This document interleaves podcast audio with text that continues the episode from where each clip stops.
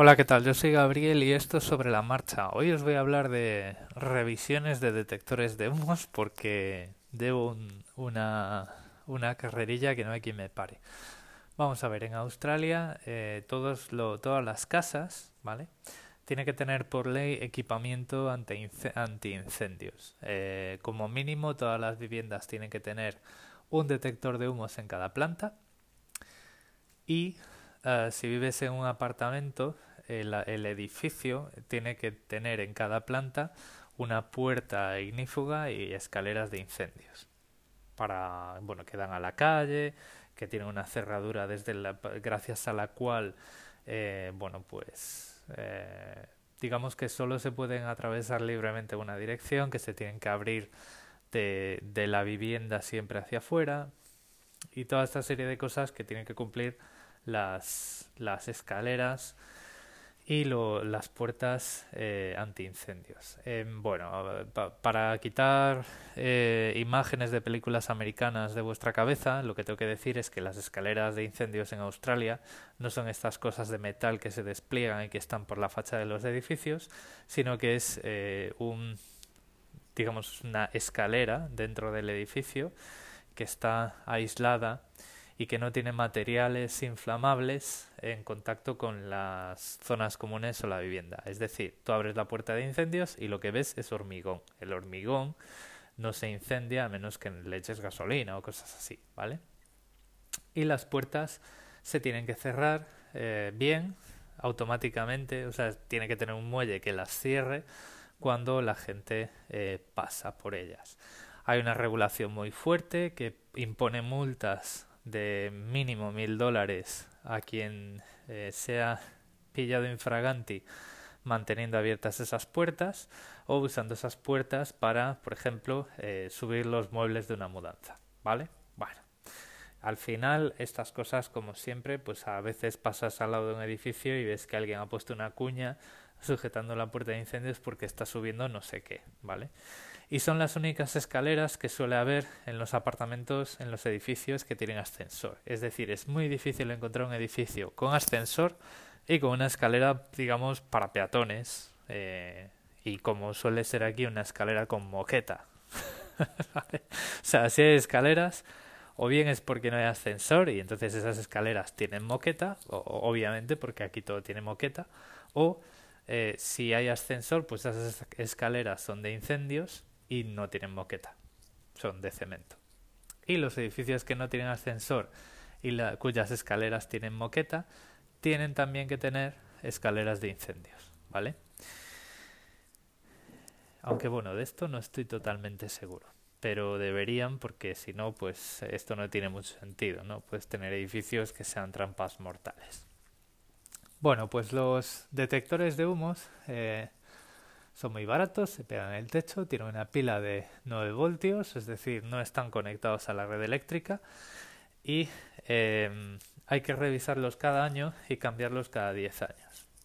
Y a mí ya es la tercera vez que me lo vienen o a cambiar o a revisar, porque yo cuando me mudé a este apartamento, el detector de humos que tengo, que solo es uno, que está digamos en el centro, entre la, la zona de estar y los dos dormitorios y el cuarto baño pues ahí está pegado al techo pues el, el primero que tenía estaba totalmente destartalado no entonces bueno pues le saqué una foto se la envié a la eh, property manager porque aquí no hablamos con los caseros aquí hablamos con una, una empresa que hace de intermediaria y que bueno pues que nos fustiga y nos oprime en nombre de los caseros de turno y entonces, bueno, pues vino un electricista y lo cambió.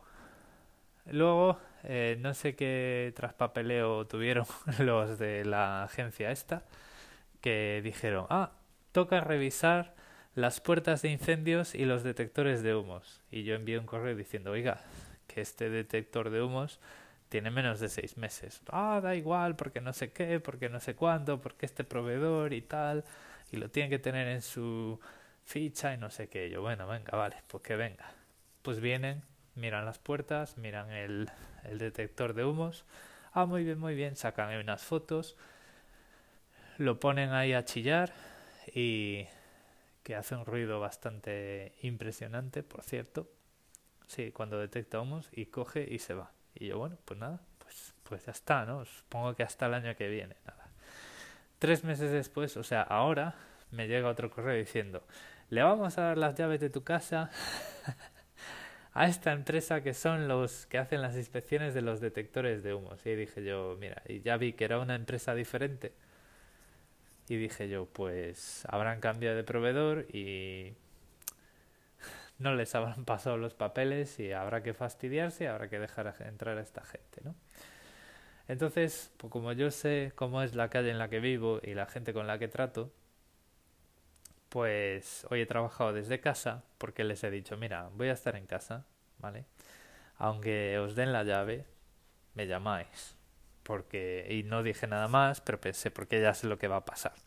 Efectivamente, a eso de las una y media de la tarde, me suena el teléfono y me contesta el, el pollo. Ay, soy de esta empresa de los detectores y es que no puedo aparcar en tu calle. Y yo, claro que no. si esta calle es un caos. Pero no te preocupes, le digo, no te preocupes, porque mi garaje tiene eh, plazas de aparcamiento para visitantes. Y él dijo, ay, no me digas, eso es fantástico. Y yo, sí, sí, pero espérate porque tengo que bajar a la calle y no sé qué, porque te tengo que abrir y tal. Y dice el tío, vale. Al cabo de dos minutos me llama y empezamos los dos. Sí, sí, sí, sí, ¿me oyes? ¿Me oyes? Y yo, sí, sí, ¿qué? Y dice el tío, ah, no, que, que no te oí lo último que dijiste. Y yo, no, que voy a bajar a la calle a abrirte el garaje. Vale, vale. Yo creo que ya estoy en la puerta del garaje y tal, porque es de metal y no sé qué. Y yo, vale, vale, venga, ahora te veo. Llego al garaje y no hay nadie. y yo, pero bueno, pero esto. Entonces llamo al mismo número y le digo, oye, pollo del detector de, de humos que no estás en mi garaje porque no te ve. El tío, no, es que claro, estaba aquello, me tuve que ir y no sé qué, pero ahora estoy parado enfrente. Y le digo yo, ¿tienes un coche gris? Y el tío, no, es blanco. Y yo, pues no estás enfrente. Entonces, pues allá a colgar, a mandarle la, el pincho ahí del Google Maps para que llegara. Entonces llega y me dice el tío, pues menos mal que estás en casa. ¿Por qué? Y me dice, fíjate, y me saca un manojo de como 50 llaves y me dice, esto es lo que me han dado los de la agencia esta de los alquileres. O sea que ya me podía estar yo, después de haber encontrado aparcamiento al cabo de una hora y después de haber encontrado tu edificio, podía haber estado tres cuartos de hora probando llaves y explicándole a los vecinos que no llamen a la policía que es para el detector de humos. Y yo, sí, sí lo sé, porque primero, esta gente no se entera, porque ni siquiera ellos saben que mi garaje tiene plazas para visitantes. Para empezar. ¿Por qué? Y bueno, esto estoy aprovechando toda esta historia tan maja porque así os cuento lo petardos que pueden llegar a ser aquí los eh, como en todas partes, ¿no? Y lo poco profesionales que pueden llegar a ser determinadas personas en Australia, ¿vale? Esto también porque si os creéis que España la gente es una vaga y tal, pues eh, yo os animo a que salgáis fuera y encontréis que la vagancia es como el sentido común. Está en todas partes, o debería estar, pero al final siempre falta, o la profesión... Bueno, ya sabéis lo que quiero decir. Bueno, pues esta gente, cada vez que viene a mi casa, llegan tarde, más tarde de lo que me han dicho, y me dicen, oh, vaya calle, llevo tres cuartos de hora intentando aparcar.